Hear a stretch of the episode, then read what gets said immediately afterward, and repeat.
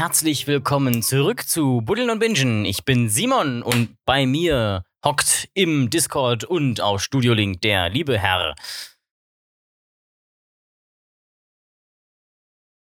Ja, so, ich dachte, du gibst jetzt noch irgendeinen coolen Namen oder sowas. Der liebe Herr, jetzt kommst du. Ja, ich. Der Ja, zweite Teil des ganzen. Podcasts. Ja, ich ich bin der, äh, der ein sehr, ein, ein Herr, der ist sehr ähm, müde, exhausted, aber hat äh, dessen Tage effektiv genutzt, Assassin's Creed zu spielen und deswegen geht es aktuell wieder. Ah ja, was für ein Assassin's Creed? Äh, Revelations. Ich habe auch gerade, äh, ich habe auch eben noch äh, tatsächlich die halbe Stunde, weil ich hatte eine halbe Stunde einfach nichts zu tun. Da dachte ich, äh, komm, ich habe das Spiel ist heute Morgen laufen, um passiv Geld zu generieren. Klingt so ein bisschen, als wärst du so ein Daytrader. Deswegen habe ich jetzt mal, das läuft im Hintergrund gerade auf, meinem- auf meinem, auf meinem Gaming-Rechner. läuft das jetzt. Ich bin in irgendeinem Versteck, damit mich jemand angreifen kann und bei alle 20 Minuten kriege ich, glaube ich, 6000 Geld. Und warum? Ja, das ist eine Spielmechanik, weil ich, weil du kannst, das ist in Konstantinopel kannst du halt so Sachen dir kaufen, Geschäfte kaufen und dann generieren die passives Einkommen für dich und das Ah. kannst du dann abheben.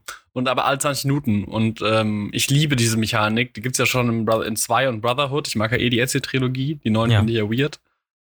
Und jetzt generiere ich aber passiv Geld und kann mir alles kaufen. Ich konnte mir eben solche Armbrust kaufen, weil ich heute, weil ich vorhin kurz äh, zum Einkaufen gefahren bin. Ähm, ich habe mir nämlich Eis gekauft, das kann ich auch gleich erzählen. Ähm, für die pfiffigen Leute, die auf Instagram unterwegs sind, die haben das sogar schon gerade auf meinem privaten Instagram gesehen, was ich mit diesem Eis gemacht habe. ich bin ganz verzückt. Ich glaube, wir Weil haben auch schon wieder einen gestern- Folgennamen. Vor allem nachdem, vor allem, Heißt nachdem das Iced Coffee oder Iced Coffee? vor allem, weil ich gestern auch mit Anna gesprochen hatte darüber. Ähm, und wir, weil, und ich dann erzählt, boah, ey, das ist ja schon geil. weil Ich zum ersten Mal diesen Sommer, ich bin zum ersten Mal auf Eiskaffee, ich bin ja ein Kaffee-Nerd, ein bisschen. Ja. Ja, oder was heißt Nerd? Es gibt Leute, die wissen deutlich mehr über Kaffee als ich. Aber ähm, ich, ich, ich, ich, bin, ich trinke gerne Kaffee. Ähm, in sämtlichen Formen war eigentlich nicht, eigentlich immer nur schwarzer Kaffee. Fertig. Bin sehr eingeschränkt. Dann habe ich Hafermilch entdeckt vor einem Dreivierteljahr. Und jetzt habe ich neulich Eiskaffee entdeckt. Ich hatte vorher einmal einen Eis- Eiskaffee in Athen getrunken und der war richtig kacke. Und deswegen dachte ich, boah, ey, wer trinkt denn Eiskaffee? Das ist ja richtig scheiße. Und dann habe ich jetzt in Zagreb eingetrunken, äh, als wir da waren vor einem, boah, das ist auch fast äh, über einen Monat her. Ähm, ja, und äh, da hat irgendwas in mir Klick gemacht und dann haben neulich einen mit Eiscreme auch probiert, nicht nur mit Eiswürfeln. Richtig geil, aber es ist natürlich Milcheis. Milcheis ist echt nicht so geil. Und ähm, dann habe ich gestern nämlich eben mit Anne gesprochen und dann kam aus dem Schluss, ey, ja, aber veganes Eis ist halt auch echt teuer. Wo ich wieder, so- wo ich da, also meinte sie und ich so, boah, das ist irgendwie so, das ist doch nur noch einfach Hafermilch oder Sojamilch, du hast die Milch doch und dann mach damit den, das Ja, Eis. selbst die Milch ist ja schon ein gutes Stück teurer als die äh, vom Bund geförderte Kuhmilch. Ja, aber äh, trotzdem gibt es immer noch günstige Hafermilch. Also du kriegst hier Hafermilch inzwischen auch für einen Euro. Und die ist Echt? gut. Ja, wenn du die richtigen Marken kennst. Call me, äh, ich habe viel rumprobiert. Die, die, ähm, welche ist die vom Teegut, die Hausmarke, die ist richtig kacke. Ja? Ähm, die schmeckt nämlich einfach nach purem Getreidesaft. Ähm, aber die vom Rewe, die Barista und die vom Edeka Bio ist sehr gut. Die kostet, glaube ich, in Euro 10. Entschuldigung. Keine ganze Euro. Aber ist ja aktuell auch Inflation. Und dann bin ich eben, bevor der Monolog schon wieder zum Anfang, aber wir haben ja auch zwei Wochen Pause gehabt. Das, das muss alles raus jetzt. Ähm, So wie der Kaffee später auch. Genau, und jetzt muss er erstmal rein. Aber ähm, genau, bin ich eben losgefahren zum Teegut hier bei mir, weil ich dachte, ey, ich habe jetzt Lust auf Eis und auf Eiskaffee und wenn es halt, dann zur Not kaufe ich mir auch einen mit Milch. Ich habe Lust da drauf. Kaffee beim äh, Teegut kaufen. Fühle ich mich zwar schlecht dabei, ist okay. Gut, dann dachte ich, aber die werden, aber wenn, wenn irgendein Supermarkt hier bei mir in der Nähe veganes Eis hat, dann noch der Teegut. Und dann gucke ich mal, wie viel das wirklich kostet. Wenn es 5 Euro kostet, dann kaufe ich es halt einmal, probier's und dann gucke ich, ob es ob es das wert ist. Komme ich da hin? Also, ah, nichts gefunden, nur das von, nur das von, von Ben Jerry's. Ähm, ja, ist halt teuer und ist nur so ein bisschen und es ist auch so ein bisschen Cookie gewesen. Und eigentlich wollte ich einfach Vanille. Und dann wollte ich schon gehen und dann sehe ich das im Augenwinkel Ba- Bourbon Vanille und fett drunter vegan. Von Cremissimo, also Schöller ist es, glaube ich. Nestle, auf jeden oder? Fall Uni, nee, Unilever ist es. Ich habe es extra nachgeschaut. Also ah ja, die ist anderen. nicht besser, Ja. aber was will man machen? Ähm, und das ist halt vegan und hatte Gatschlage und so, äh, hat das, hat, hat, ich hat mich ein Vermögen gekostet. Äh, sage und schreibe 3,50 Euro ich dafür bezahlt. Ähm, das, Das normale kannst du dir leisten. Das In, normale in, mit der heutigen Inflation. Das aber dafür, dafür fahre ich ja kein Auto. Ähm, äh, aber da, das normale Bourbon Vanille Eis, das neben dran stand, hat auch 3,50 gekostet. Oh, ich glaube, ich habe ein, hab ein Bild davon gefunden. Ich schick's dir gerade mal hier im, Mhm. im Discord. Kannst du mir sagen, ob es das war? Es ist ein, ähm, ein Eis, das sieht, finde ich, aus, als wäre es genau, äh, genau für dich gemacht, ja. Oh nein, das war es auf jeden Fall nicht. Das ist auch nicht vegan. Disney, die Eiskönigin Cremissimo, ja. Das, äh, das sind Produkte, die man unbedingt braucht in seinem Leben. Ja. Oder hier Spider-Man Cremissimo. Also so, danke, Kevin Feige, dass wir dieses Produkt genießen dürfen. Oder ich finde, wir sollten, wir sollten auch, wir sollten aber auch sämtliche Nahrungsmittel ähm, ähm, vermarkten. Ja, ja. Also ich kann mir da auch vorstellen, wie ähm, Winnie the Pooh Bärchenwurst oder sowas. Ja, oder, oder sowas wie, keine Ahnung, Schweinchen Babe Salami. Aus, aus echtem, aus echtem echtem Schweinchen Babe. Schweinchen Mit mindestens 1% Schweinchen Babe drin. Ja, finde ich auch Oder gut. sowas wie, keine Ahnung, Bambi, äh, Bambi Regulasch. Oh ja, ja, für, den, für das nächste Wildragout an Weihnachten. Mhm. Das ist, glaube ich, eh eine gute Variante, um seine Kinder zu Veganern zu erziehen, indem man ihnen einfach erstmal Bambi zeigt und wenn die Mutter erschossen Bambi, wird, gibt's so gibt's Rehrücken. Reh. Also hier, guck mal, das ist die Mutter. Finde ich gut. Gute, gute, gute Konfrontationstherapien. ja, ich kann mal sagen, er schmeckt sehr gut. Also es schmeckt sehr lecker. Der Rehrücken auch, oder dein, dein Kaffee? ähm, mein Kaffee, mein veganer, hundertprozentiger Eis, Iced Coffee, wo ich übrigens einen lustigen Fun-Fact habe, weil wir im Ja. Vorfeld ich habe auch ähm, ein bisschen was vorbereitet, ein Fun Fact. echt, also vorbereitet. Du hast sie vorbereitet? Ich habe mich nicht vorbereitet. Ich habe Also, mich gerade Aufgeschrieben auf meine Liste.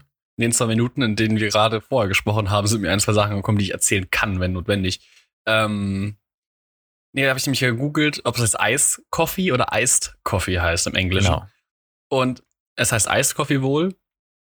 Ähm, aber ich fand die Definition von Wikipedia hier sehr interessant. Ja. Äh, Eiskaffee. Hauptzutat, Kaffee und Eis. Who could seem that? Varianten, Eislatte, Mocha.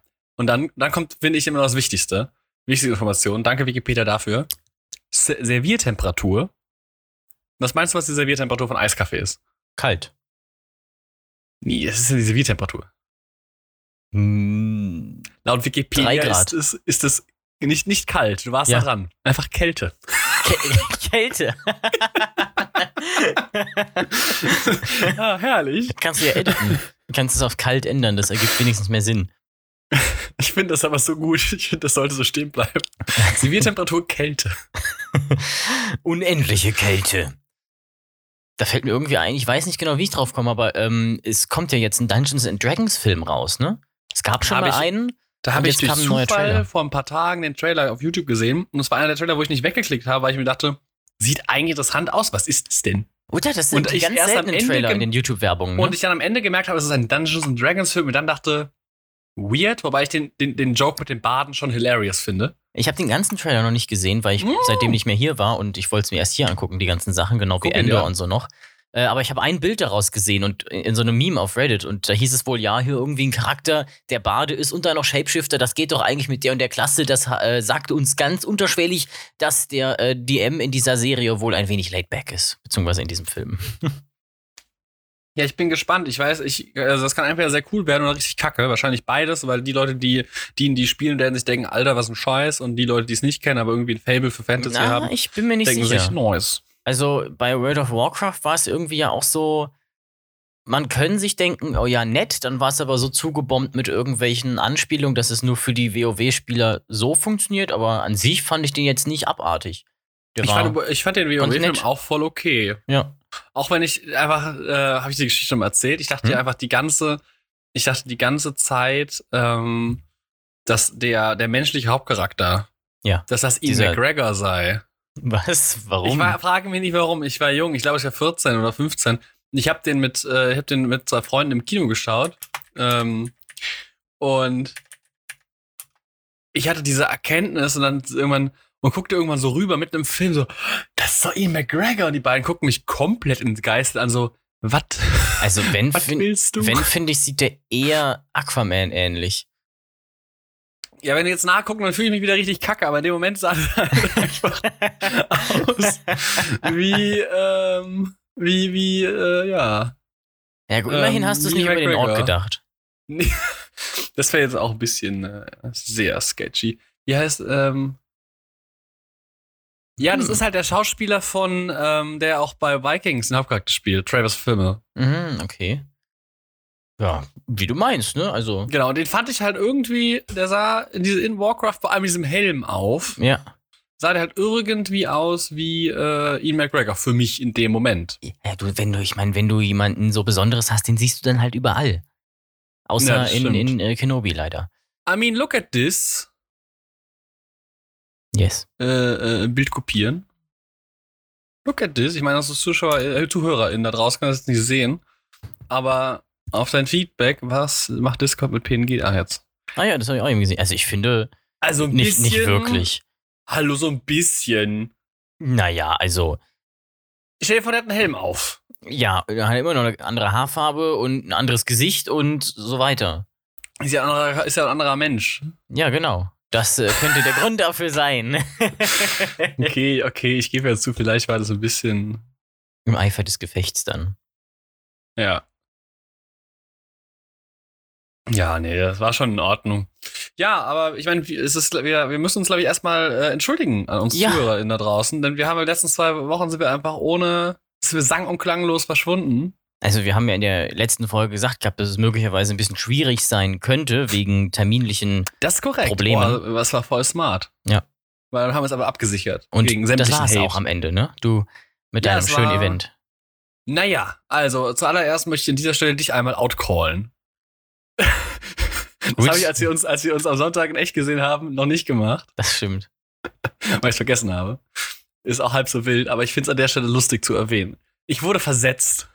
Das möchte ich an dieser Stelle auch für, vor den ZuschauerInnen, äh, ZuhörerInnen mal gesagt haben. Ja, es tut mir ich leid. wurde versetzt. Ich, ich bin in meiner, in meiner stressigen Vorbereitungswoche vor unserer Rencontre um 8 Uhr aufgestanden, um um 9 Uhr hier zu sitzen und dachte mir, komm, samstags auch noch, samstags.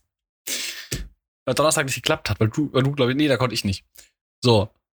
Dann sitze ich da, Simon, ja, offline, gut, der ist ja auf Discord öfter mal auf offline geschaltet, zumindest optisch, du rufst ihn trotzdem mal an. Nicht da. Ich war noch in diesem Call, der Call geht ja trotzdem durch, für fünf Minuten, bis dann die Ressourcen gespart werden mit Discord. Nichts. Dann habe ich dir mal geschrieben, ob du schon wach bist. Keine Antwort. Ich hatte halt Folgetermine, Mhm. musste nämlich noch äh, Klamotten kaufen. Und dann bin ich einfach weiter zu meinem Folgetermin um elf gegangen. Und irgendwann schon um zwei oder sowas, da saß ich in der Stadt gerade beim besagtem Eiscafé mit, mit Eiscreme. ähm, nach, nach dem Shoppen. Äh, oh ja, stimmt, wir wollten aufnehmen. Hast du noch Zeit? also dann später halt, ne? Ah, es tut mir leid. Ich habe halt einfach mal wieder bis 5 Uhr gearbeitet oder sowas, weil ich die ganze Woche wieder lauter stressige Sachen hatte. Und dann ist mir samstags aufgefallen, weil ich halt am nächsten Tag nicht in den Kalender gesehen hatte. Ach fuck, der Termin war da ja. Mhm. Noch schön gedacht, ah, komm, dann, dann, dann baller ich das heute noch raus, weil ich habe ja morgen früh nichts. Und dann, ah scheiße, ich hatte ja doch was. Also es für mich ist es halb so dramatisch. Es war ganz lustig. Ich bin natürlich früher in den Start getagt, nee, in den Tag gestartet. Ähm, aber es gab ja keine Folge, ne? ja, das, das stimmt. Das ist eigentlich das Belastende. Das ist, das ist sehr belastend. Ich habe jetzt auch letzte Woche äh, Lichtseminar gehabt, relativ spontan. Es wurde uns eigentlich zuerst gesagt mal. War das Im- ein erleuchtendes Erlebnis? Ja, das auch. Im, Im Juni ein Samstag. So. Dann war es jetzt letzte Woche nach allen Klausuren, nachdem also die. im ähm, Juli. Nicht im Juni, sondern im Juli. dann. Im Juli, genau. Nachdem alle Prüfungen geschrieben waren, nachdem die Prüfungsphase vorbei war und auch die, die Vorlesungsphase sowieso schon. Vier Tage, a zehn Stunden. Knackig. Und dann. ja, trotzdem äh, ja. ich ganz gut. Ja, würde ich auch sagen. Dann äh, stand da auf einmal so eine Alexa rum, ne? Also eine Kamera, mit, äh, mit der ich filmen will, seit ich 14 bin. Das ist ein Traum von mir. Und dann äh, kommt irgendwann der Tag, an dem wir in zwei Gruppen aufgeteilt werden und dann bekommt eine die Alexa, die andere so eine ganz recht coole Sony-Kamera. So, und dann gibt dieser Lichtmeister, nenne ich ihn jetzt einfach mal, extra der anderen Gruppe die Alexa, nur weil er wusste, dass ich die unbedingt haben will. Sympathischer junger Mann. Aber hatten wir ja fast, hatten wir ja fast eine, eine ähnliche Woche. Das Witzige, das will ich noch kurz als ähm, Ja, als Follow-up machen. Das habe ich dir, glaube ich, noch gar nicht erzählt. Oder vielleicht habe ich es schon. Ich war Samstag danach noch auf einer Hochzeit und der Oberkellner von uns Ah, doch, das hast du mir erzählt. ja, war dann wohl irgendwie der Schwager von diesem Lichttechniker. Ja, Deutschland, Deutschland. Also es ist manchmal etwas bisschen eklig, wie verzwickt das alles ist. Ineinander verschlungen. Ja, genau. Ja, Aber ich wollte dich nicht unterbrechen. Deine Encontre. Was ist das überhaupt? Erklär das doch mal. Ach so, ich, du hast mich nicht unterbrochen, alles gut. Ich wollte nur äh, sagen, hatten wir eine ähnliche Woche, äh, weil ich auch eine sehr volle Woche hatte mit Ja. äh, zehn Stunden pro Tag Arbeit, aber fünf Tage am Stück. Genau, der Das Abschluss war war dann schön. wahrscheinlich auch sehr voll, oder? Äh, wie meinen? Nee, Abschluss Weil, war. Auch wenn man bis, um, bis nur 10 bleiben kann, dann geht's wahrscheinlich noch. Ach so, nee, das war ja schon, das war am Donnerstag, die Ja. Empfänge. Wir hatten ja zwei, genau, das kam noch dazu. Wir hatten den ganzen Tag, also kurz, kurzer Rundown. Ähm, das ist, war die, ist die weltgrößte Assyrologinnenkonferenz. Ähm, also, ich meine, für unser kleines Fach, äh, beziehungsweise Assyrologie Das ja die Weltgrößte klingt nach so einer riesen Das klingt Messehalle. voll riesig. Ähm, es ist auch im Verhältnis, wohlgemerkt. Es ist aber auch nicht mein Fach, sondern das Nachbarfach, also die Philologie an, an sich, aber es sind auch archäologische Sachen dabei. Ähm, wird immer archäologischer, genauso wie die Archäologenkonferenz, Archäologinnenkonferenz, die Ikane, immer ein bisschen mehr philologischer wird. Es mercht sich so ein bisschen, ähm, zumindest das, was mir gesagt wurde. Ich bin ja noch nicht so lange dabei. Ähm, wie dem auch sei, weltgrößte Konferenz in dem Fach, äh, Hybrid. Eigentlich sollte sie 2020 hier in Mainz und Frankfurt zusammen stattfinden. Dann kam die Pandemie, dann wurde das Ganze postponed. Weswegen das jetzt lustig ist, letztes Jahr, also 2020 ist nichts, hat nichts stattgefunden. Also 2021, letztes Jahr, war dann die, 6, und- die 67. Rencontre in Turin und dieses Jahr, 2020, wird die 66. Also die 67. war vor der 66. und nächstes Jahr ist halt die 68. Weil wir trotzdem die 66. geblieben sind, aber halt einfach zwei Jahre später die Veranstaltung hatten. Ähm, es wird dann, wird dann lustig aussehen bei den Publikationen, wenn dann du so eine Reihe von 1, Rencontre 1 bis äh, 65 hast, dann kommt nach der 65 die 67, dann kommt die 66, dann kommt die 68. Und dann Ähm. denkt wahrscheinlich wieder jeder, oh, da hat er irgendwer einen Fehler gemacht. Genau, aber dann- warum dann ist denn das Datum später? Hä, was ist denn da los? Da denken sich zukünftige Generationen, hä, wir hatten da die Bücher falsch einsortiert. Äh, Ja, aber das habt ihr bestimmt nur gemacht, damit die zukünftigen ArchäologInnen auch irgendwas zu tun haben. ja, natürlich, wir müssen So, auch, wir müssen selbsterhaltende Job, ja, müssen ist aber auch was eine selber interessante. Sache, die mir gerade kommt. Glaubst du, es wird in Zukunft äh, DatenarchäologInnen geben? Bestimmt, Ja. oder? Bin ich, bin ich stark von überzeugt, aber Zukunft heißt halt in 150 Jahren. Ja, also im Internet wird dann geschürft. So eine, so eine Ausgrabung im- Internet. Da wird dann einfach Wayback-Maschinen gegoogelt und dann geht man da ins Internetarchiv. Hm, nee, Beziehungsweise das, wahrscheinlich muss man eher auf die Harddrives, die halb kaputt sind, und dann versuchen, die Daten zu restaurieren. genau, so wird's laufen. Aber die Frage ist, in welchen Zeitständen das funktioniert, weil wenn du die Archäologie, also, also es ist jetzt, ich habe ja auch keinen Überblick, da ich mich in relativ Mhm. frühen Perioden bewege, aber es gibt ja auch sowas wie Mittelalter- und Neuzeitarchäologie. Also es gibt auch Archäologen, die irgendwelche Wehranlagen Da, wo noch was übrig ist, meinst du? Ja, ja, es gibt, es gibt, äh, hey, hey, es gibt äh, aus, aus den späteren Perioden ist teilweise weniger da als bei uns aus der Antike. Ähm, Hm, ach echt, meinst du, weil es dann irgendwie mehr geplündert und so weiter und weiter. ab, abgebaut wurde. Ja, und weiterverwendet, so wie die so Pyramidensachen, so, hey geil, Stein, lass mal klauen. Nee, was- bei Pyramiden haben sie das, glaube ich, kaum gemacht, außer mit der Fassade, weil Ja, mit der Fassade halt. Ja. Beim Kolosseum haben sie es ja gemacht. Ähm, nee, das ist einfach im Mittelalter, also mittelalterliche Bauwerke halt einfach aus Holz waren in Europa und die gibt's halt nicht mehr. Die sind nicht mehr fassbar äh, Ja, teilweise. Oder weniger, äh, wenn du sie, ja, oder sie wurden halt, weil sie im modernen Stadtbild liegen, einfach platt gemacht im Laufe der äh, Aufklärung, äh, Neu- Neuzeit, durch die Weltkriege in Europa, äh, wenn wir jetzt nur von Europa reden, ähm, dass da einfach nichts mehr da ist. Ähm, während antike Sachen irgendwie so tief liegen, dass da die modernen Städte nicht drauf sind, weil so eine mittelalterliche Stadt, Stadtfläche ist halt ein bisschen, ist halt nicht ganz so tief wie die Römer. Also ich glaube, die Römer in Mainz sind so roundabout fünf Meter tief in etwa, also auf der Höhe, variiert natürlich stark, sehr pauschalisiert.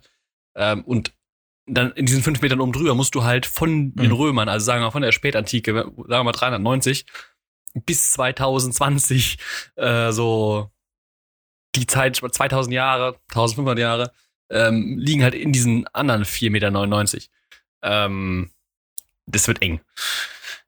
Ähm, weil einfach es mehr, es gab mehr, Bau, mehr, mehr eingreifende Bauaktivität, war ich jetzt einfach so zu behaupten, ohne Experte zu sein. Wenn ihr da draußen das besser wisst, korrigiert mich gerne. Ähm, genau, aber ich bin mir sicher, dass es irgendeine Form von Archäologie auch für unsere Perioden geben wird. Ähm, ich, ich, es gibt den schönen, schönen, schönen Joke dazu, äh, wenn, wenn Zukunftsarchäologie so stattfindet wie unsere, dass die irgendwann einen Schnitt machen und die Schichten sehen, die, die, die erste Schicht, die Siedlungsschicht und diese große, fette Plastikschicht in der Mitte. Da wissen Ja, die, ah, genau. das ist das 21. Jahrhundert. Ähm, das 20. auch. Äh, weil das einfach nicht verfällt äh, in tausend Jahren. Aber das ist also die Frage. Also wann, wann kommen Archäologen an die Arbeit? Ja. Rechnen wir ein paar hundert Jahren, bevor ArchäologInnen uns ausgraben, weil man das uns muss das auch nicht Internet- mehr geben. Dann. müsste man das Internet einfach irgendwann einfach mal auf so eine große Plastikplatte draufdrucken. Mit, also nicht drucken mit Farbe, sondern halt einstanzen.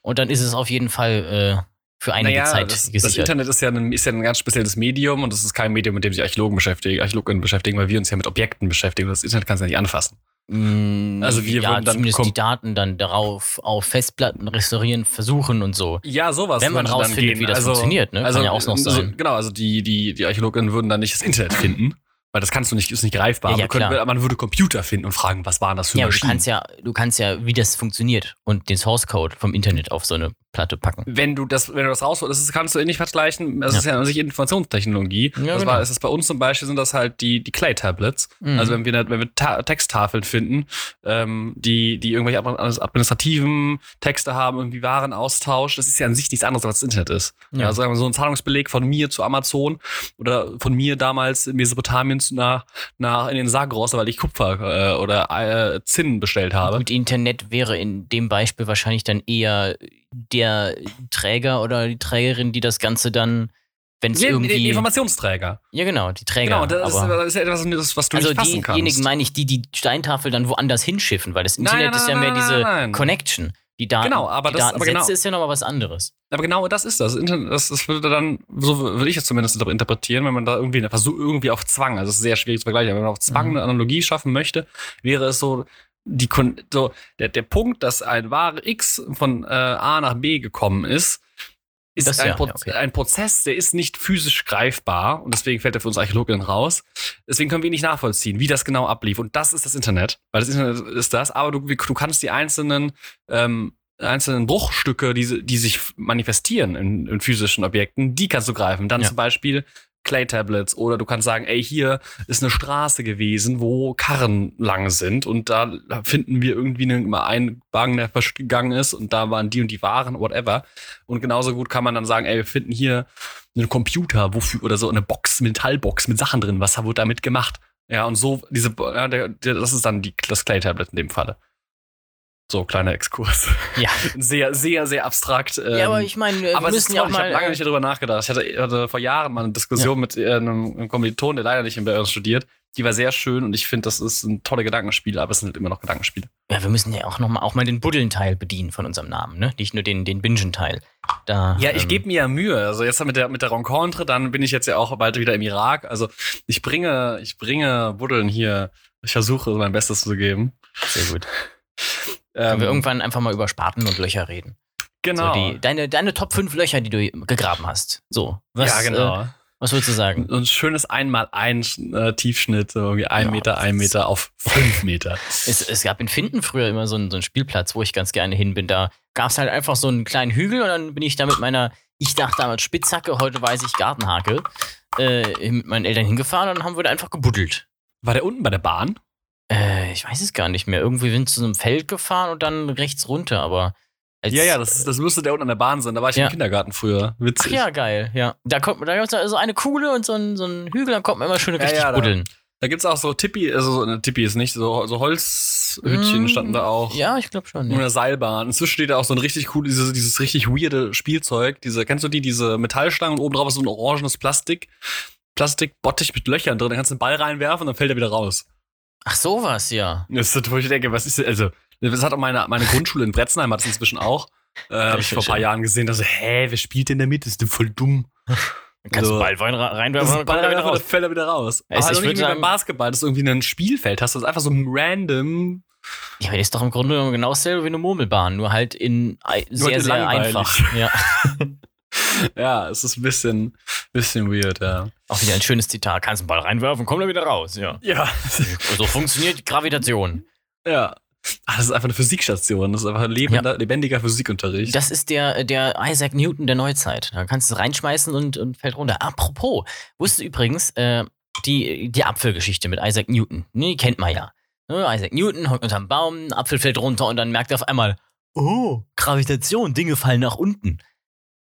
Das ist aber nur die halbe Wahrheit, denn in Wirklichkeit hat Isaac Newton mit dieser Analogie, äh, beziehungsweise in dem Moment nicht gemerkt, ah ja, Gravitation existiert, sondern weil währenddessen noch ein leichter Wind äh, geweht ist, hat er halt gesehen, dass der Apfel nicht nur gerade runterfällt, sondern zur Seite. Und dann hat sich Isaac Newton nämlich gefragt, was würde denn passieren, wenn der Wind so stark ist, beziehungsweise die Seitengeschwindigkeit des Apfels, dass er einfach an der Erde vorbeifällt. Und dabei hat er dann die Orbital-Exit-Geschwindigkeit äh, errechnet und halt herausgefunden, wie man aus der Erdumlaufbahn rauskommt und äh, in eine Umlaufbahn kommt.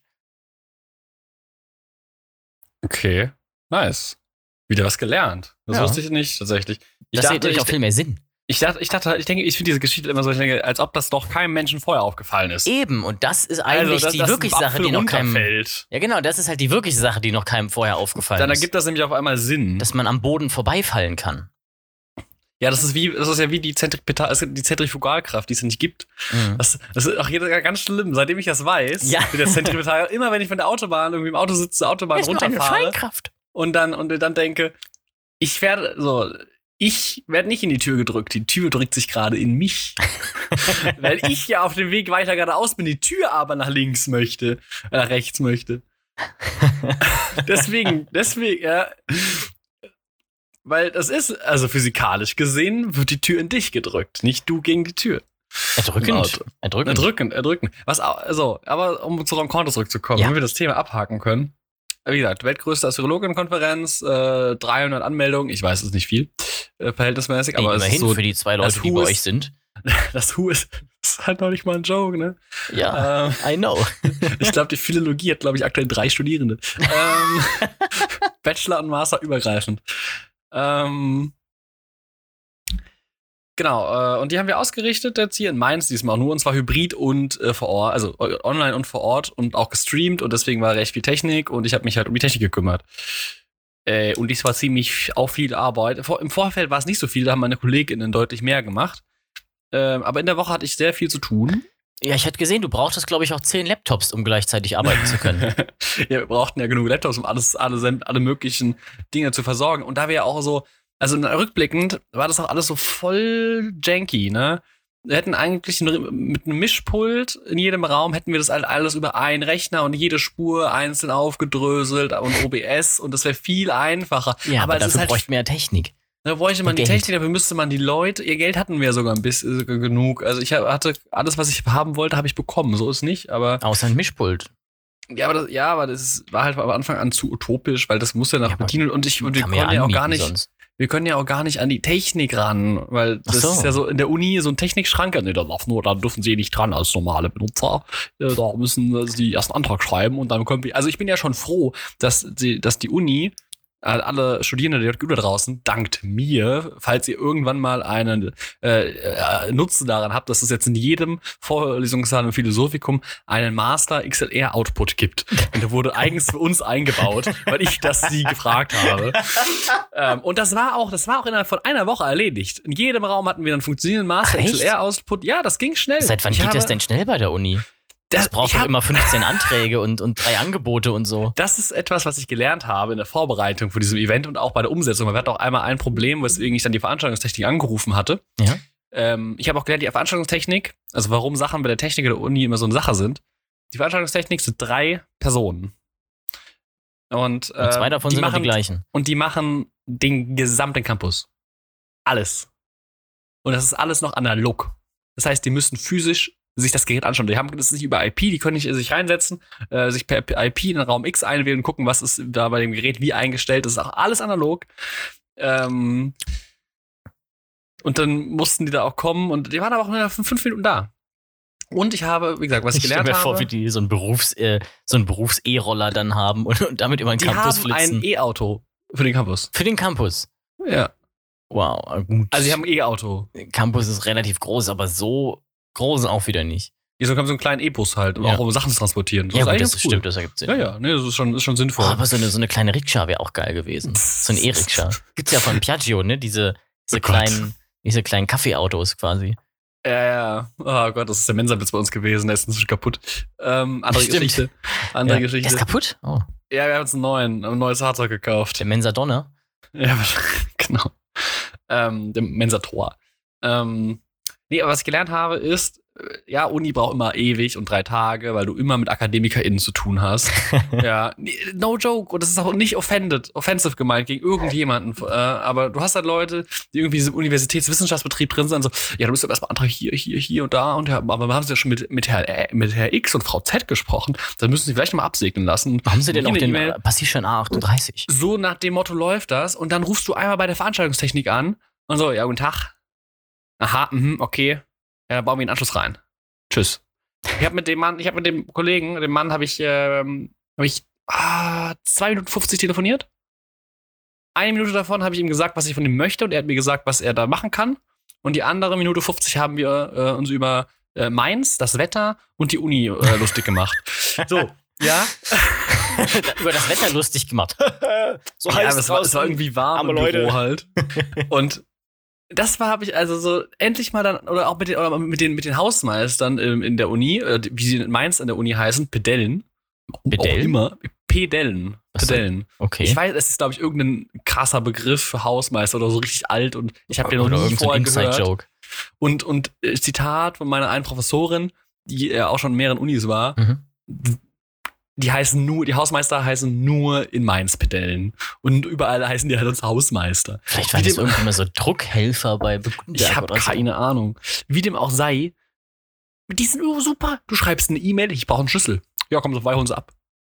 Und gehst hin, unterschreibst einen Wisch, kriegst den Schlüssel. Oder, oder spontan irgendwie, ja, Hast ey, du da wir etwa haben den das Problem. Cheatcode außerhalb der Bürokratie gefunden? Leben einfach die in so einer, in so einer pragmatische Bubble? Menschen. Die haben bestimmt so ihre eigenen Staat aufgemacht, damit sie sich nicht hier an die Bürokratie der Uni und Deutschlands halten müssen. Ja, ja, die haben dann ja auch äh, eigene Personalausweise. Ja, kann man Nein, einfach fragen und dann geben die dir was. Wie? wie? Es ist einfach genial. Einfach pragmatische Menschen, die sagen, okay, das muss gemacht werden, dann machen wir das. Ich fand das faszinierend. Das Aber ist ansonsten, faszinierend. Um mal diese Rencontre kurz zusammenzufassen, wir hatten fünf Tage Programm, die ersten beiden Tage nur online und dann ab Mittwochs, Mittwoch, Donnerstag, Freitag eben äh, vor Ort und dann rausgestreamt an die ZuschauerInnen draußen. Das lief auch alles gut. Ich hatte ein super Team, das hat echt Spaß gemacht, weil ich mich auf die auch verlassen konnte. Also die ersten drei Tage war ich echt hibbelig die ganze Zeit und so voll, auch nichts war. Ich, ich meine, ich habe ja auch, meine Aufgabe bestand darin zu gucken, dass alles läuft. Ich saß nie äh, hauptverantwortlich in dem Raum und habe Technik überwacht, weil das hat mein Team gemacht. Und ich bin halt im Raum, Raum gelaufen, läuft alles, muss ich was machen, ist irgendwas. Aber wenn, wenn was schief lief, dann hatte ich immer Stress. Ähm, und es sind auch ein paar Sachen, haben nicht manchmal nicht reibungslos funktioniert, aber das ist normal und es lief echt gut und das war, wie gesagt, Team war super. Ähm, ohne die hätte das nicht geklappt. Und äh, ich, aber die, die ersten drei Tage saß ich halt dann auch noch da und habe mir dann mal Vorträge anschauen können, aber ich war trotzdem so unterschwellig immer gestresst. Das war sehr unangenehm. und die Tage waren halt auch sehr lang und ich meine, dass wir dann noch zwei Abendempfänger hatten, war jetzt auch nicht viel besser gemacht. Wobei das auch schön war und man auch dann auch mal mit, mit, mit seinen Professorinnen äh, ein Weinchen oder auch mehrere Weinchen trinken konnte. Das war auch sehr schön. Ähm, und auch dann ein bisschen networken konnte, wenn man noch die Stimmt, Power das, äh, hatte. Hab ich sogar Also- vor zwei Jahren schon rausgefunden bei dir. Was? Da geht's dann hoch, die Treppen hoch in der Philologie. Da gibt's da so einen großen Raum, wo ein bisschen Weinchen und Essen rumsteht. Ach so, oh Gott, das war, da war ich auch mehr, da war ich, stimmt, da warst du einmal dabei. Das war ja, Ja. noch bei dem Phoen- Phoe- Phoenician Workshop. Ja, ähm, nee, wir waren ja erst äh, auf den Kupferberg-Terrassen, wo ich ja selber noch nie als Mainzer noch nie war. Also Echt nett da. Ähm, und dann waren wir donnerstags in Bretzenheim in der Straßenwirtschaft Weiher, die uns dann ja um elf rausgeschmissen haben. Ähm, ein Shoutout hier an die Straußwirtschaft Bayer, die diese Folge Nein, nicht gesponsert hat. Kann ich ja auch irgendwie verstehen. Das war in dem Moment so ein bisschen so, lass uns doch, doch den Wein austrinken und dann gehen wir auch, so eine halbe Stunde. Aber ich kann es verstehen, von mir aus. Ähm, wenn die es so machen, dann machen sie es so. Ist deren Haus. Ähm, war in dem Moment so ein bisschen so, hm, okay. Aber dann sind wir halt noch zu einer Kommilitonin in die Küche. Das war auch noch lustig. Ähm, auch wenn ich am nächsten Morgen ein bisschen so machte, hm, war das notwendig? Ich weiß es nicht. Ähm, ähm, ja. Nee, wir hatten fünf Tage volles Programm, überall Vorträge. Ähm, er hat aber auch voll viel positives Feedback. Ähm, wir sind aktuell noch so ein bisschen, also mal gucken, was sie dann noch. Wir werden uns wahrscheinlich im Herbst jetzt sind erstmal alle weg. So, Unibetrieb ruht jetzt ja auch wieder komplett. Ähm, wir werden uns noch zusammensetzen und ein bisschen reflektieren. Also bestens die Sonne, dann reflektieren wir ja. Ja, das stimmt. Mit Spiegeln. Körperfarbe Äh, übrigens. Weil genau, Ja, genau. reflektiv und äh, so, ähm, Weil sonst könnte man doch gar nicht sehen. Ja, genau, genau. Also wir müssen ja Licht Sonst reflektieren. wären die Seestrahlen ja ähm, imprägniert. Nee, hier. Ja, ich finde, man sollte mehr. Physik-Jokes machen. Ja. Ähm, ähm, und E gleich was gut MC lief, was nicht gut lief. Hilarious. ähm, und äh, ja, also aber das Feedback, was wir bisher bekommen haben, war echt gut. So, das hat schon Spaß gemacht. Ähm, auch von den Leuten, sowohl vor Ort als auch im Online-Raum, das war echt ganz nice. Und ich glaube, es war auch schön. Wir müssen auch ein bisschen, wie gesagt, müssen auch aus evaluieren, ob das wirklich so gut lief oder ob sie alle einfach nur so diese rosa-rote Brille auf hatten, weil zum ersten Mal seit zwei Jahren wieder sowas in Präsenz stattfinden konnte. Aber ja, es hat auch selber Spaß gemacht, wobei ich das sagen muss, die nächsten, also die nächste Rencontre, da mache ich, bin ich gerne dabei, aber nur als Zuschauer. Und das war das Wort zum der Folge, würde ich sagen. Besser als Zuschauer dabei als gar nicht. Willkommen in der Regie übrigens, ne? So, so funktioniert das. Ja, yeah. beim nächsten Mal bin ich nur als Zuschauer dabei. Ja. Angela Merkel. Ja. nee, Ja. das war eigentlich so ganz gut. Ähm, aber wie gesagt, sehr anstrengend. Ich habe dann das Wochenende äh, genutzt, um mich auszuruhen. Bin immer noch dabei und heute war so der erste Tag, wo ich ein bisschen produktiver war. Also außer dem passiven Geld generieren in äh, Assassin's Creed Revelations. Das ist natürlich wichtig. Übrigens habe ich dazu noch ein äh, kleines Thema, was wir nachher anschneiden können, was ich Ich jetzt jetzt die, anschneiden. die letzten äh, Tage mir gedacht habe, hm, finde ich irgendwie komisch, als ich äh, am Set war. Aber ich würde jetzt ganz gerne erst noch mal zu einer Zuschauerfrage kommen, die wir bekommen Wir haben, haben. Zuschauerfragen bekommen. Genau, und zwar von unserem äh, Lieblings-Podcast-Zuhörer Jordan hat eine Frage gesendet, die ich ihm auch schon auf Ich Instagram glaube, ich, beantwortet glaube, habe. ich glaube, Jordan hat bisher die äh, Interaktion, also 100% in Interaktion mit uns. Ich glaube, ich glaube auch, ne? Hallo, Jordan. Irgendwann laden wir ihn einfach ein. an. Ja, genau. Vielleicht, weil du weg bist. Mal du, sehen. hast das gehört, du hast das gehört, Jordan, ja? We, we will come for you. Also, ja. Wir kommen dich zu holen. Und äh, er hat mich gefragt, ob ich ihm ein Kino empfehlen kann, was so gute Sound- und, und Audiotechnik, also Audiotechnik und gutes Bild hat und so weiter. Ah, ich habe eine Empfehlung für ihn. ähm, für Avatar und äh, ja. vor allen Dingen jetzt, ja genau, Avatar 2 und so weiter. Ich weiß welches. Dein Wohnzimmer. Mein Wohnzimmer natürlich, äh, aber was ich ihm dann empfohlen hatte, war, es gibt in Deutschland jetzt die größte Leinwand der Welt in der Nähe von Stuttgart. Also wenn man weiter wegfahren möchte, also jetzt wo er wohnt von aus, äh, kann man das machen und ansonsten natürlich auch Speyern-Sinsheim für IMAX. Aber im Zuge dieser Frage würde ich auch dich ganz gerne mal fragen, ich habe schon so eine kleine Liste im Kopf, was sind denn so deine Lieblingskinosäle, in denen du bisher warst? Ich war noch gar nicht in so vielen Kinosälen. Ähm, Also mindestens in vier, äh, das weiß ich, da war ich schon mit. Also, lass mich mal überlegen. Also, was halt so Standard ist, CineStar, das ist irgendwie okay, aber es ist halt so Kino-Kino. Ähm, das so kann man machen. Äh, macht man an sich nichts mit falsch, äh, wenn man irgendwie mal einen Preis sparen kann. Ähm, und es Ja, kein Saal Wasserfleck. 8 natürlich bei uns im ja, Kino. und wenn es halt keinen Wasserfleck auf der Leinwand gibt ja. äh, oder die, der rechte hintere Surround einen Dauersurren hat. Ähm, ja. und das halt auch einfach seit Jahren. Ähm, das, Pa- wie gesagt, das Kapitol ist eigentlich immer noch eines meiner Favorite-Kinos, weil Mhm. die Atmosphäre da so schön ist und ich finde von der Technik her ist, finde ich das vollkommen ausreichend. Ich brauche da wirklich, also mit dem das Setting macht das wett, dass das halt jetzt kein, nicht die krasseste Technik ist. Ich finde das voll, voll okay, also ein bisschen dieses Theaterfeeling.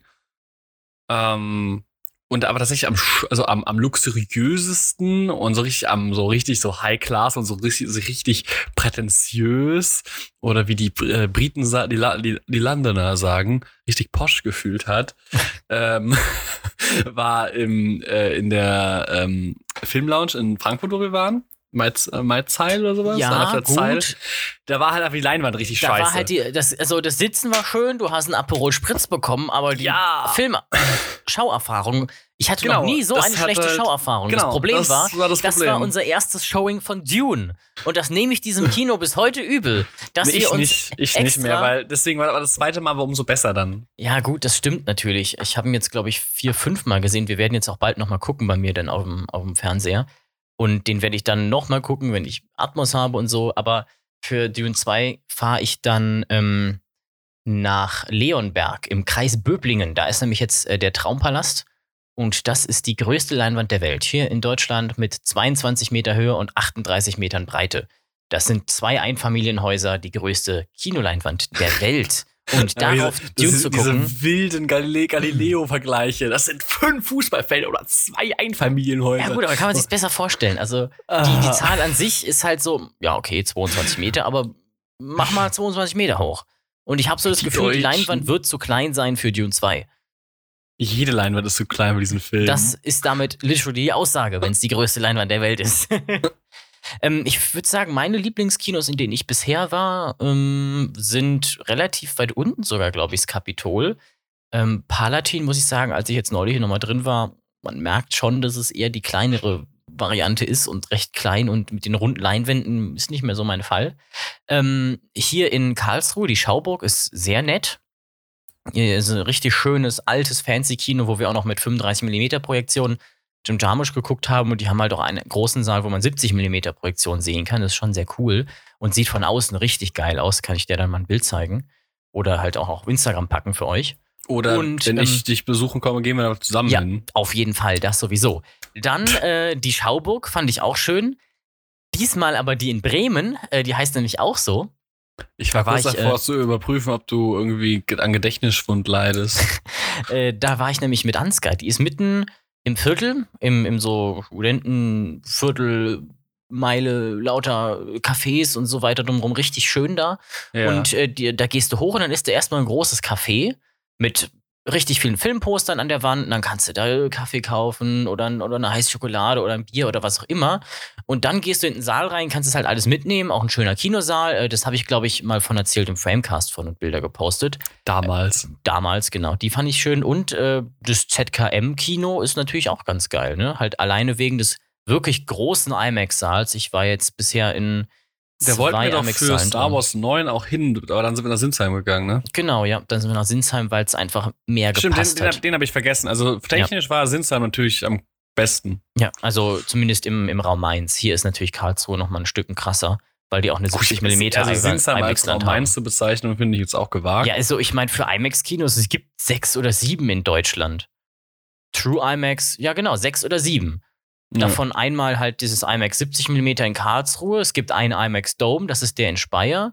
Sinsheim ist ja das IMAX 3D von denen. Dann gibt es in Berlin zwei Stück und Cinecittà und noch zwei oder drei. Das war es auch schon. Also es gibt echt nicht Cinecittà viele. ist in Nürnberg, ne? ich glaube schon, ja. Ja. Klingt auch cool. Ist ja, Aber in München gibt es doch safe auch einen. ich bin, kann gut sein, aber war relativ leer. Ich, ich gehe mal gleich ins Fact-Checking über.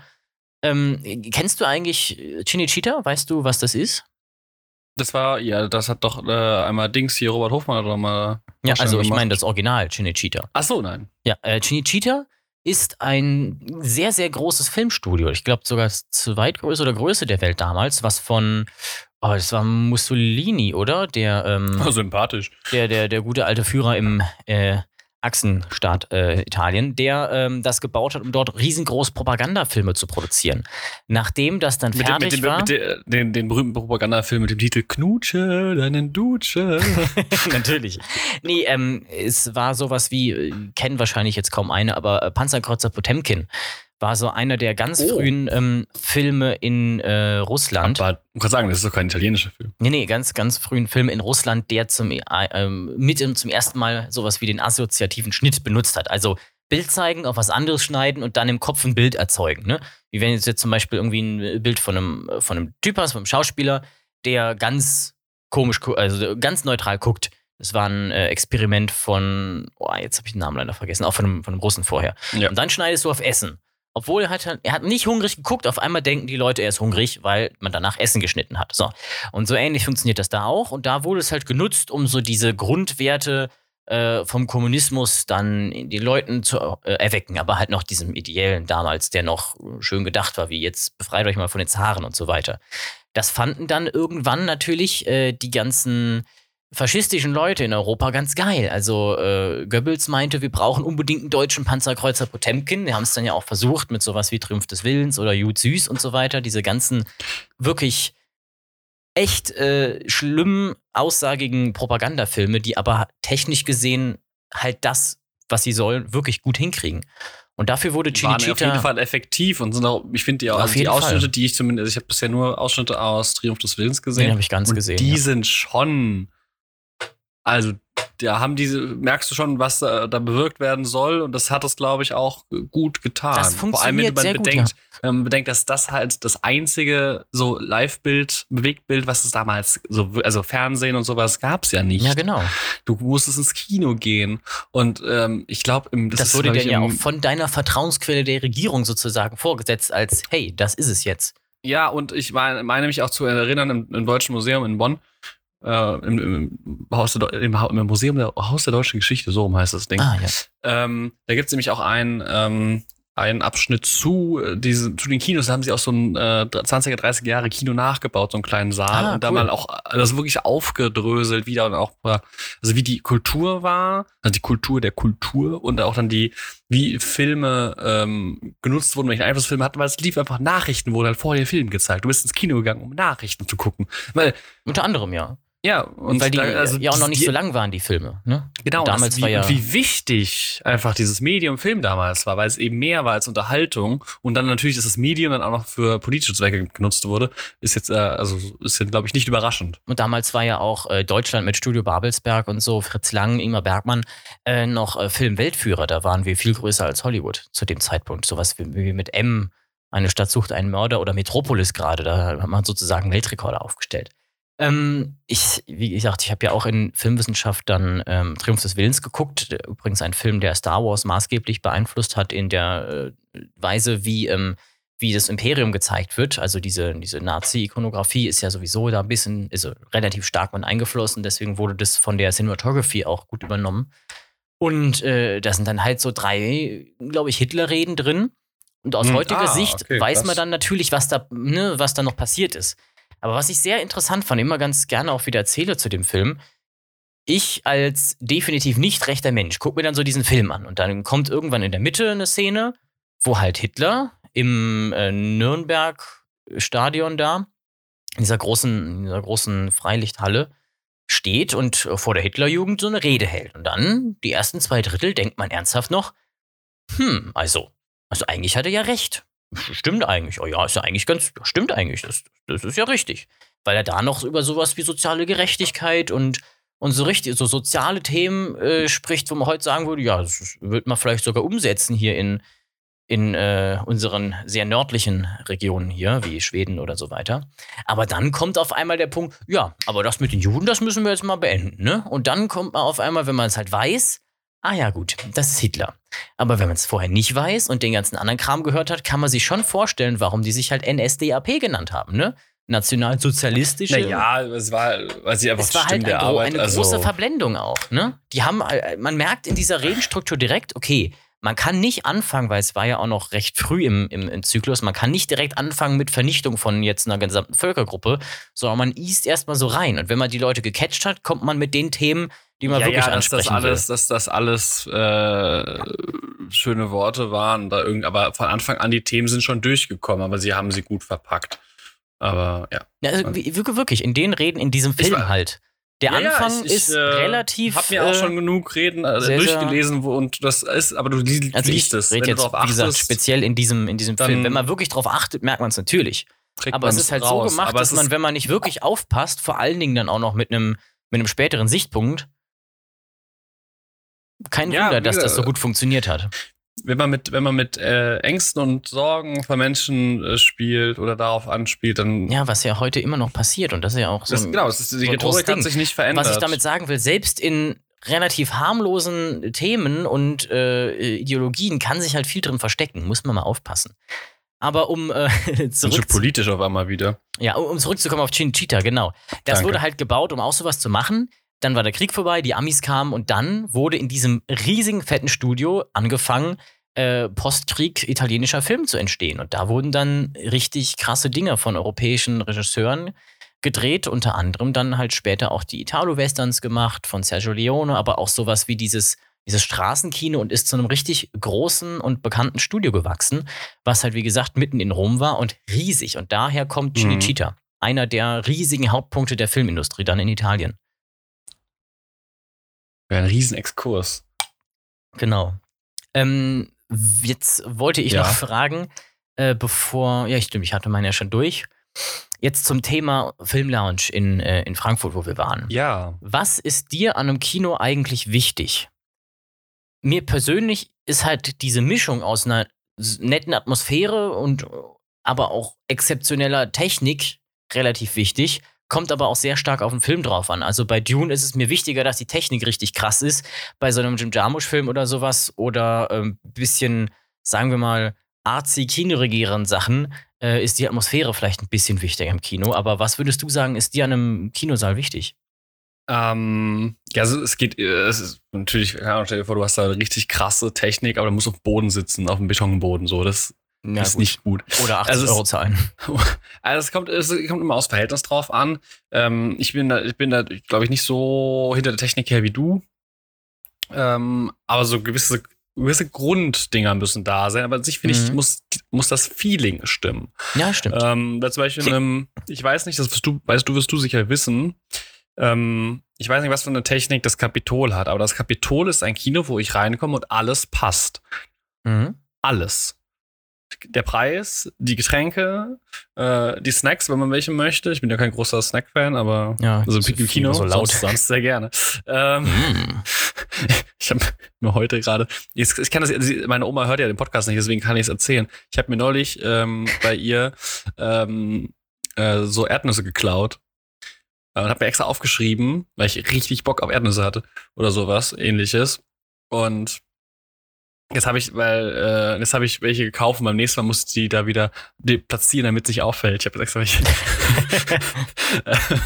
genau. Richtig sneaky. Ähm. da kaufst du eine andere Marke und dann ist irgendwie Nee, so. nee, ich hä, habe genau dieselbe gekauft. Ich habe extra ein Foto gemacht, damit ich genau dasselbe kaufe. ähm, nee, das, das, das Gesamtkonzept muss passen. Ja, und einem, einem äh, uh, ich Fenster noch offen, ich hoffe mal, voll der dicke Laster gerade vorbeigefahren. Ähm, einem Kapitol verzeiht, ich weiß nicht, was hat das Kapitol für eine Leinwand, also für eine, für eine Leinwandtechnik, für Ah, eine ich glaube, das ist, das ist ein 2K Das- wahrscheinlich, ist ein DCI-Ding und eine 5 Die, wahrscheinlich sind die 5.1 2K, weil die sind, weil ich finde, das Oder? ist trotzdem sieht das trotzdem gut aus. Natürlich könnten die Farben more vibrant sein. Es könnte. Also du wenn es Full HD wäre, würden wir das merken, weil Genau, der, das der hätte ich auch Vorhang, gesagt. also die Leinwand bei mir im Hörsaal im Großen ist Full HD und da stehst du davor und siehst richtig fette Pixel. 4K glaube ich aber eher nicht, selbst das Sinister hat Mhm, eine mhm. 2K-Produktion, weil die meisten von den Kinofilmen auch auf 2K ausgegeben werden und gemastert werden, ja. Ja, aber wie gesagt, das Kapitol, da passt alles, weil das ist vom Setting. Ich meine, die Leinwand, das ist, dürfte größer sein im Kapitol. Ja, du kannst da nicht so krass Am rein Kapitol geht's ja noch, ja. Das ist Ja, aber es geht, Palatin aber finde ich schlimmer im kleinen Saal. Ich war du bist ja nur im ganz großen Palatin. Also Der im ganz geht noch. großen. Ja, aber also im Palatin war ich wo hab, 40 äh, Leute reinpassen. The Innocence habe ich geguckt in dem kleinen und das ist dann halt so ein richtig kleiner Raum, keine Ahnung, 15 Quadratmeter oder sowas, äh, mit einer relativ kleinen Leinwand, die dann noch runde Ecken hat und der Beamer ist halt so hell, dass der ganze Saal, weil du halt auch so nah dran sitzt, ne, hell wird von diesem Beamerstrahl und du halt eine sehr hohe Raumhelligkeit hast im Vergleich zum Mhm, Bild. mhm, Das lenkt schon okay. ab. Nee, aber Kap- ich finde, im Kapitol kommt sehr vieles zusammen Mhm. und darum geht's eigentlich. Also es muss jetzt nicht High-End-Technik sein. Ja. Es geht darum, dass du ankommst, dich einlässt, so ein bisschen, also ich finde, das ist für mich immer noch Kino, dass du rauskommst aus dem, Mhm. Ja, aus der das stimmt. Ja, und aus dieser Welt hier möchte ich sehr gerne rauskommen, regelmäßig. Ja, daher. auf jeden Fall. Finde ich auch interessant, seit ich hier bin, hat sich meine Beziehung zum Kino noch mal mehr verändert, weil jetzt ist halt mehr Sag so bloß. Kino war ganz, also vor so drei, vier Jahren war es so, ja, ein bis so fünfmal im Jahr ins Kino und dann ist schon, oh ja, gut. Oder für Und manche dann ist kam das ja, Jahr 2019, da Ja, waren genau. wir gefühlt jede Woche im Kino. wo das wir war halt richtig das, äh, wild. wo wir dann halt das Kapitol entdeckt haben, was auch ein bisschen günstiger war. Ja, wir waren ja und, auch im ähm, da waren wir auch sau oft. Ja, mit den Fünf-Sterne-Tickets ging's ja, da war das Ja. Angebot auch öfter da. Und dann halt äh, in der Fivi-Preview und es wurde halt so ein, oh ja, also wenn man also einmal die Woche ins Kino ist, ein, ist so eine schöne, so eine schöne ähm, Regelmäßigkeit und, und so ein schönes Ritual. Jetzt ist es mittlerweile so, boah, irgend, läuft irgendwas, ich muss mal wieder ins Kino. Wir waren diese Woche erst zweimal. Ja. Auch ähm, sehr cool, vor allen Dingen, weil ich dann halt irgendwie hier mit den Leuten immer so, muss man halt nach Karlsruhe fahren dann für, für die, für die OV-Vorstellung, weil die im Forum hier nicht so oft sind. Aber es ist halt irgendwie schon geil. Geht, oh ja, komm, gehen wir da mal ins Kino und da nochmal. Und dann hat man so an einem Wochenende mal drei Filme gesehen. Sehr, sehr angenehm. Und Mhm. wegen der Technik wollte ich nochmal sagen, ich finde auch, bei mir ist es auch so, es kommt sehr stark drauf an, was es für ein Film ist. Bei einem A24-Film geht es ja auch eher um die, äh, ist, äh, um die Story und um alles Mögliche und ums Feeling. Aber bei so, so Technical Masterpieces, sage ich mal, so ein, äh, so ein Get Out zum Beispiel, der jetzt auch auf, auf 70 mm gefilmt wurde, den will ich dann natürlich auch in IMAX auf 70 mm sehen, wo es auch intended ist. Ich versuche halt immer zu gucken, dass ich die Qualität im Kino mir ergattern kann, die äh, beim Filmmaker im Kopf war oder ja, beim Filmmaker Mhm. im Kopf war beim Machen. Zum Beispiel auch bei Christopher Nolan. Den Film würde ich immer auch immer im IMAX angucken, weil der halt extra auf IMAX dreht. Oder sowas in die Richtung. Oder jetzt zum Beispiel auch, auch ähm, Top Gun Maverick, ne? Da hilft es, glaube ich, wenn man auch ein Soundsystem hat, wo die Bässe so böllern, dass man diese Kampfjets auch richtig hört. Ja. Aber gut. Du warst wahrscheinlich in der, seit der letzten Aufnahme auch noch nicht im Kino, oder? nee, wann? Ja, wann? Da findet man immer so einen kleinen Zeitslot zu. Nee. Nee, ich muss jetzt mal gucken, dass ich jetzt demnächst irgendwie wieder mal ins äh, Kino gehe, aber ansonsten, äh, was, also ich genieße es aktuell sehr, da ich es echt im letzten halben Jahr nicht so häufig ins Kino geschafft habe, Mhm. ähm, dass sehr viele Filme sehr schnell auf die Streaming-Dienste wandern, weil ich hier zu Hause ganz Das- ernst zu Hause ein Setup habe, was mir komplett ausreicht. Und dann kann ich abends um neun, oh, guck jetzt nochmal einen Film, bin ich auch um zwölf im Bett.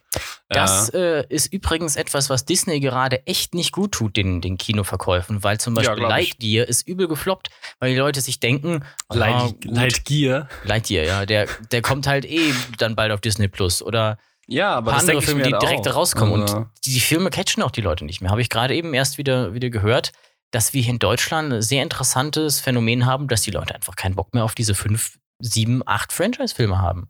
Also nee, das ist auch Teile. scheiße. Und das ist also ganz im so. Ernst. Es Das ist ist jetzt auch wieder zum Beispiel jetzt, jetzt wieder ein neuer, ein neuer Film rausgekommen von dem äh, Regisseur von ähm, Annihilation, uns, äh, wie hieß er, Ex Machina, äh, Man, also ein, ein, äh, ein Horrorfilm, aber A24. Wenn ihr einen A24-Film seht bei euch im Kino, geht rein. Die sind fast immer richtig geil. Allein das Intro schon. So, ich habe so viel mehr Bock auf Indie-Filme gerade, weil die einfach so viel interessanter oft sind, als Ja. diese ganzen 50 Franchise-Filme, die jetzt noch rauskommen. Ja, nee, gerade Marvel, aber das ist ja etwas, was wir seitdem wir den Podcast hier haben, beide schon bemängelt haben, verliert uns ja beide so ein bisschen. Es sind halt je, aktuell immer diese Filme, ja, hoffentlich wird der nächste gut. Anstatt, Ja, oh, ja. das war doch ein cooles Guckerlebnis. Tor 4 war halt so, wenn du dich drauf einlässt, dass du halt äh, einen 80er Jahre Trashfilm gemacht bekommst, der aber richtig cool ist, den habe ich richtig gefeiert. Der hat richtig Bock gemacht. Den habe ich auch in IMAX 3D gesehen. Äh, nicht unbedingt nötig, bei dem kann ich schon mal äh, voraus verraten, aber der, hat- der hat einfach Bock gemacht. Aber Wann kommt der den habe ich mir auch nicht angeguckt als, als MCU-Film. Und dann kommt ja jetzt bald noch Bullet Train, der wird wollen. übrigens auch ziemlich geil.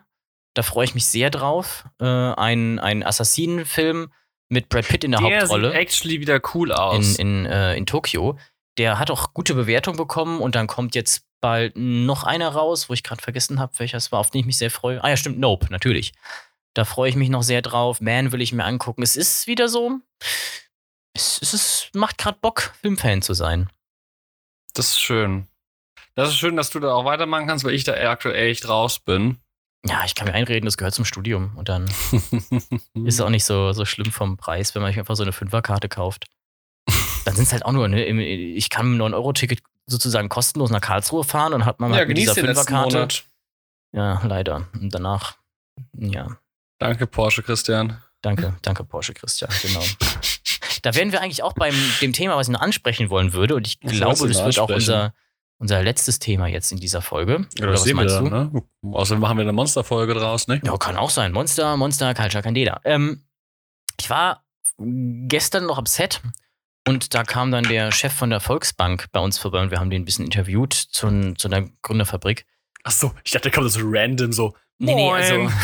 Okay. äh, dem haben wir uns auch kurz unterhalten und da ist mir irgendwie der Gedanke gekommen, den ich schon länger hatte. Irgendwie finde ich es richtig komisch, dass man Geld mit Geld verdienen kann. Und ich finde, das widerspricht einem fundamentalen Naturgesetz. Und zwar ist es, glaube ich, Newtons zweite, zweites äh, Gesetz. Energie kann nicht erschaffen oder zerstört werden. Ach so, Energiegehaltungsgesetz. Genau, und das Ding ist ja, Ist das von du kannst, Newton? War das, das war doch. Du kannst Ich auf jeden Fall. Google, Du kannst weiter. halt aus Wasser nicht auf einmal zwei Wasser machen.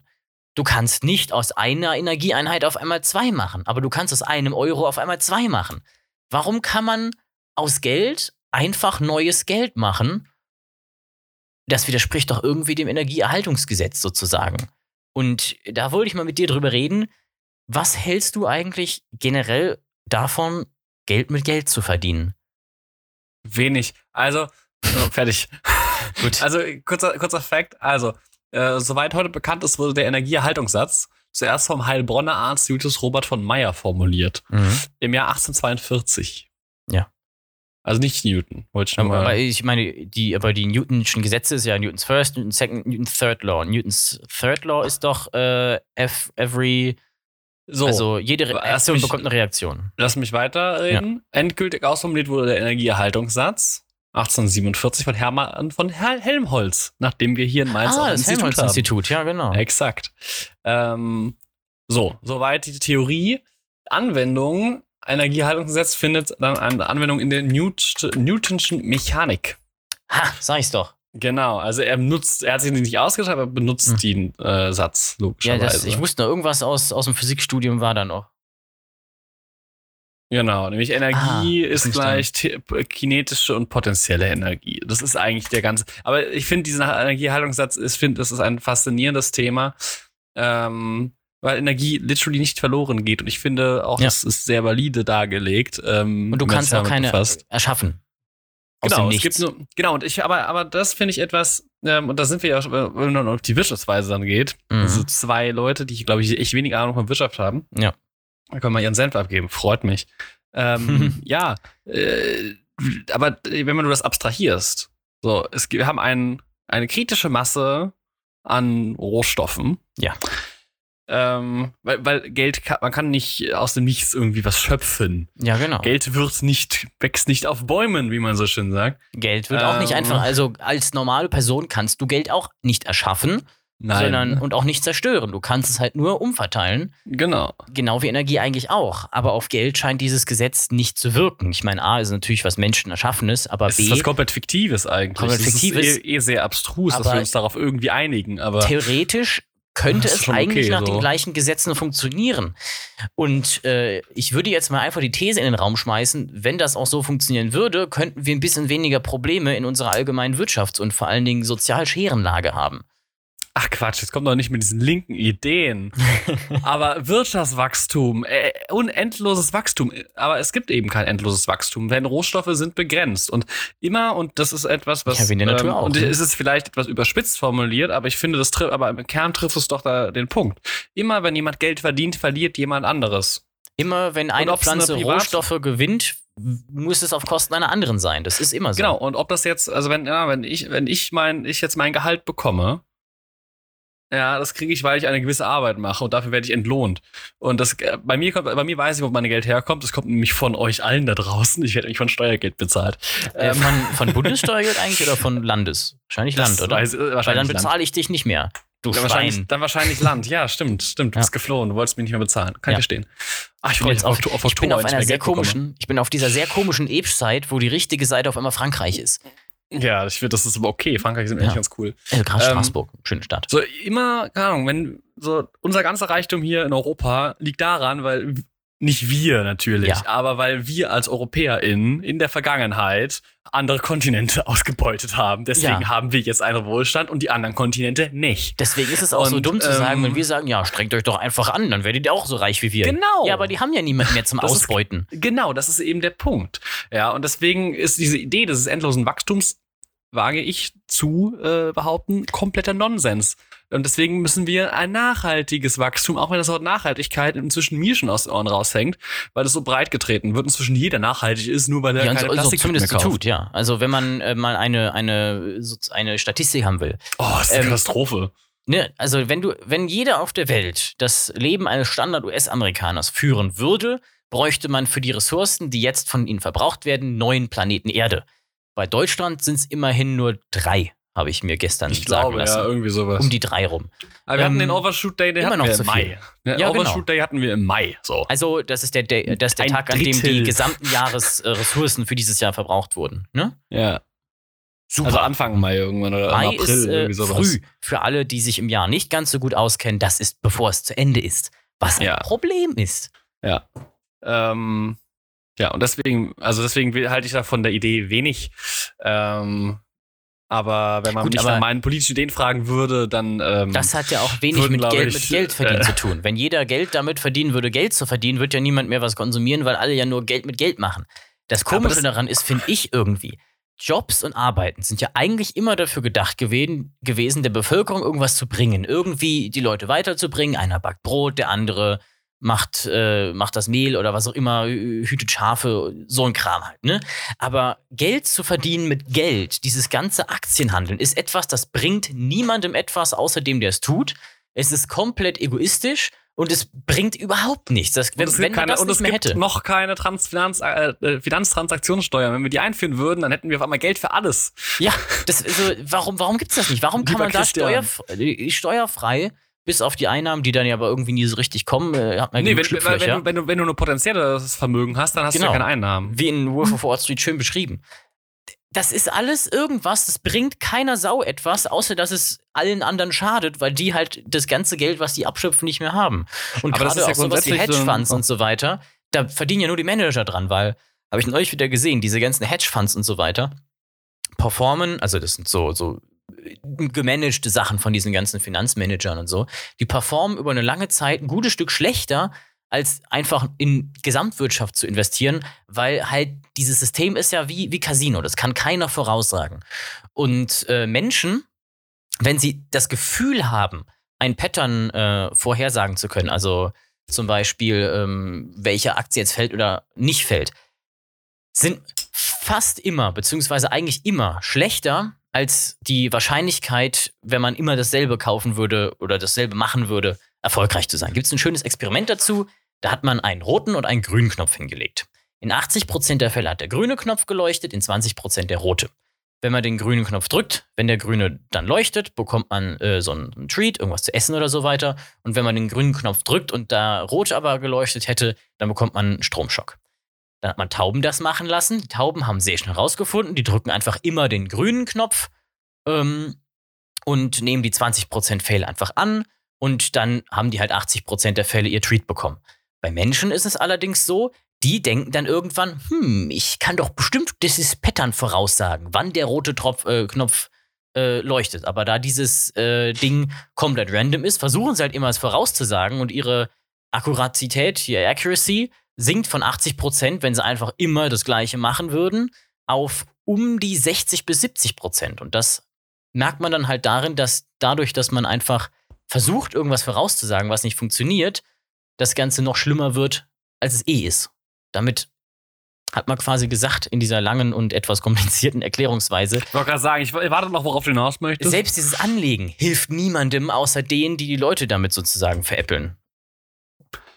Ja, ich habe keine Ahnung hast, von Aktienhandel. Es ist, es ist ich alles weiß nicht, ob man das Schall machen muss. Rauch und ähm, es, bringt, es bringt niemandem was. Wenn ja, du das also, weglässt, dann hat keiner einen Nachteil.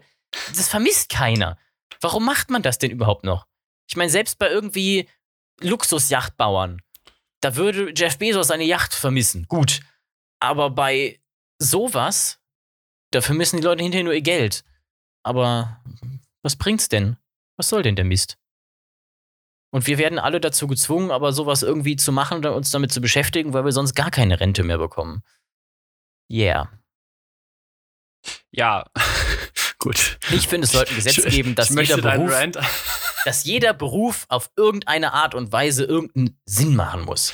Ich beziehungsweise dann, irgendwie was das, bringen muss. Da bin ich dagegen, weil Sinn ist eine sehr subjektive Ja, das kann man ja, das kann man ja, sehr, kann man ja sehr breit fächern. Und das ist der äh, einzige Punkt, den ich dazu hinzufügen möchte, weil da kann ich, weil da möchte ich jetzt dir nichts, äh, weil ich da keine Ahnung habe, kann ich dazu nicht sagen. Aber es ist eh ein paar, also die Wirtschaftsweisen werden irgendwie immer ein bisschen komplizierter, äh, weil es ist eben nicht mehr so, dass wir Subsistenzwirtschaft haben und so, ja, ich habe ein Schaf und deswegen gebe ich dir ein Schaf und dafür, weil du machst Getreide, deswegen gebe ich dir ein Schaf und du gibst mir fünf Bottiche Getreide und dann sind wir happy. Ähm, ja, oder keine Ahnung, dass man sagen kann, das Schaf ist so und so viel wert und dann binden wir das an einen monetären Wert, um Austausch zu vereinfachen. Deswegen haben wir uns überhaupt Geld ausgedacht als Menschheit. Ähm, ja, kann man halt besser mit sich rumtragen als ein Schaf. Ja, und es ist auch vergleichbarer. Ja. Du brauchst halt irgendwie eine, immer eine äh, objektive Vergleichsbasis. Ähm, deswegen wurde sich dieses Konstrukt ausgedacht, dass es neue Probleme mit sich bringt, natürlich. Aber das ist halt, aber das hat jeder Fortschritt. Und das ist auch eine schöne, und da komme ich als Alterswissenschaftler wieder ins Spiel, eine schöne Entwicklung durch die Zeit, denn jeder Fortschritt bringt auch Probleme mit sich.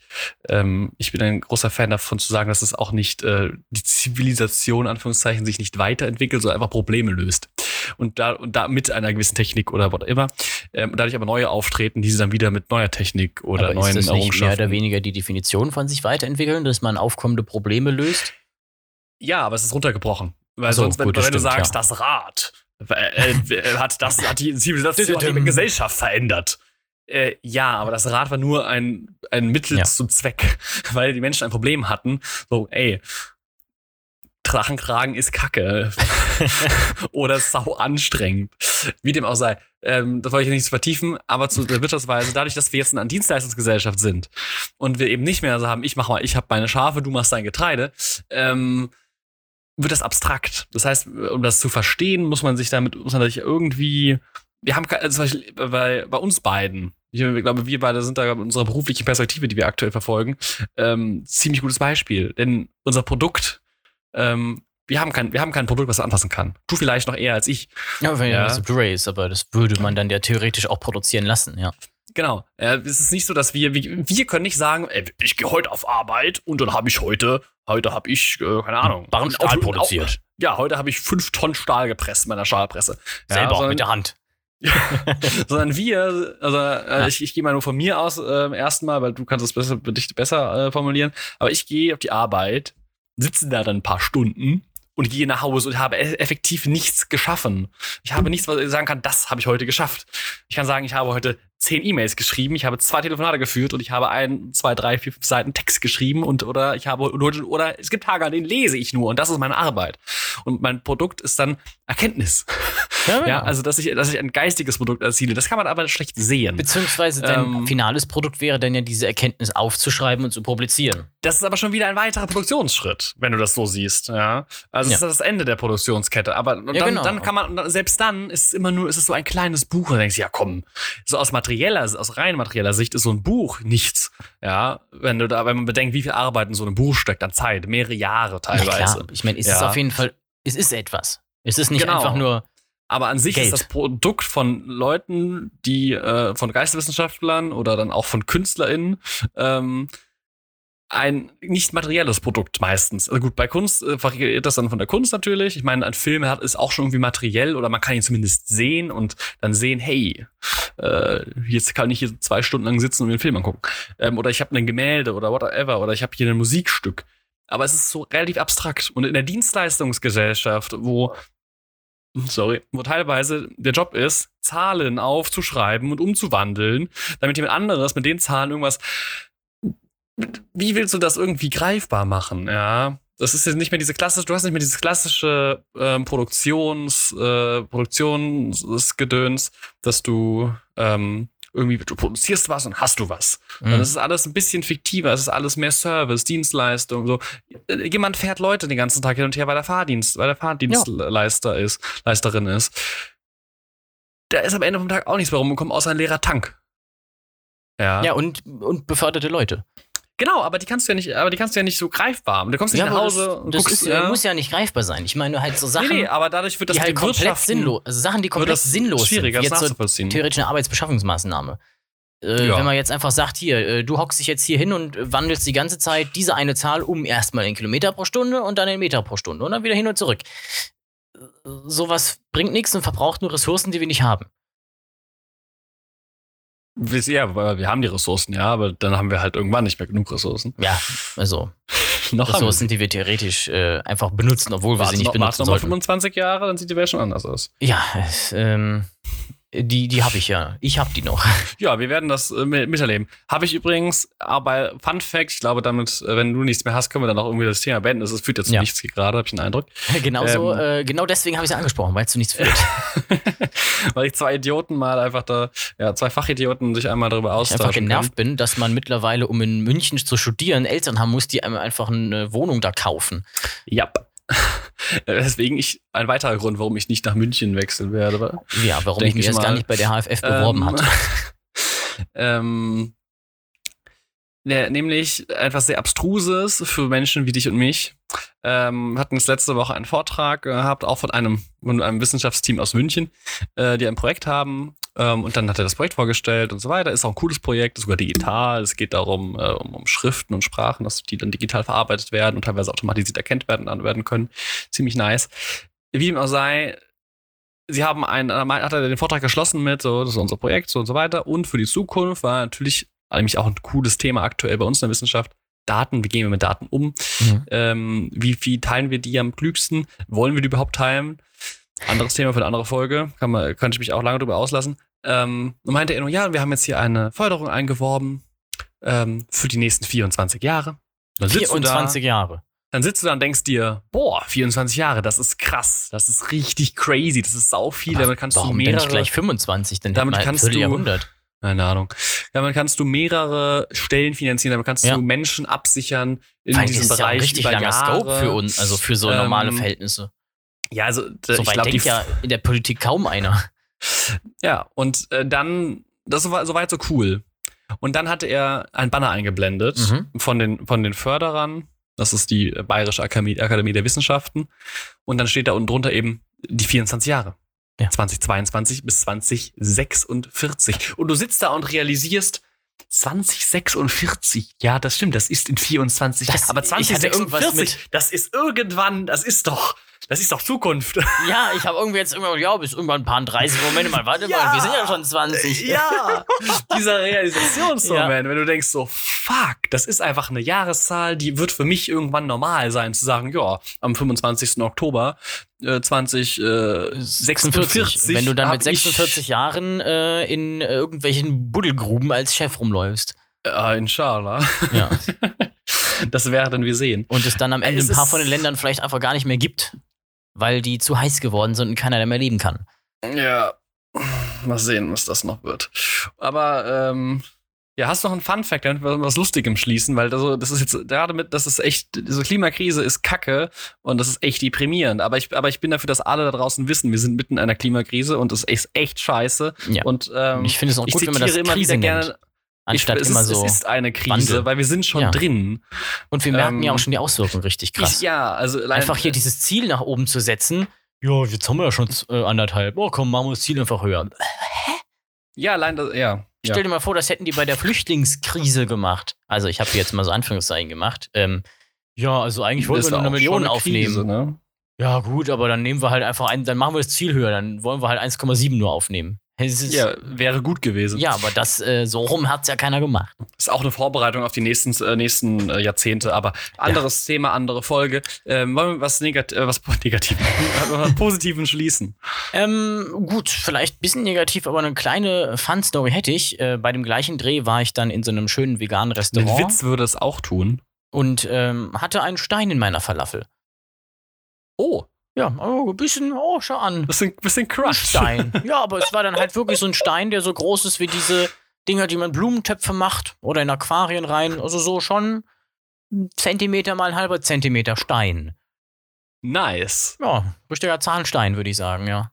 Ja. Glücklicherweise habe ich nicht sehr festgebissen, aber da dachte ich mir, oh ja, schön, ein bisschen Käse, bisschen Käse in der Falafel. Die war auch grün, die Falafel, habe ich auch noch nie gesehen. Echt, das sind die guten. Ja, die waren auch lecker. Ja, äh, das war so ein schönes Salatbowl mit Grünen Hummus sind und die so. leckeren. Die Grünen sind die leckeren. Ja, also eine, so eine Salatbowl mit Hummus und so weiter. Oh, und ein Stein halt, ne? Ja. Ja, sehr schön. Ja. Ja, das freut mich. Ich hoffe, da, da können wir doch alle mit einem Grinsen gehen. Ich hoffe, ja. dass äh, ihr da draußen keinen Stein in eurer nächsten Falafel habt. Ähm, aber esst Falafel und kein Döner. Eine richtig, eine richtig geile Beleidigung. Ich wünsche dir Stein in deiner nächsten Falafel. Veganer Beleidigung. Oddly specific. Ja. ja, an diesem Stelle, ich bin raus. Äh, mein Kaffee ist auch leer. Äh, ich muss mir das irgendwie anderweitig abkühlen. Ja, Krise, ja. Ich äh, äh, Lappen über Ventilator. Das ist mein Ding. Also ich hänge mich dann einfach über den Ventilator rüber. Danke, dass du den Witz machst. Natürlich, okay. ich dir die Arbeit ab. Ciao.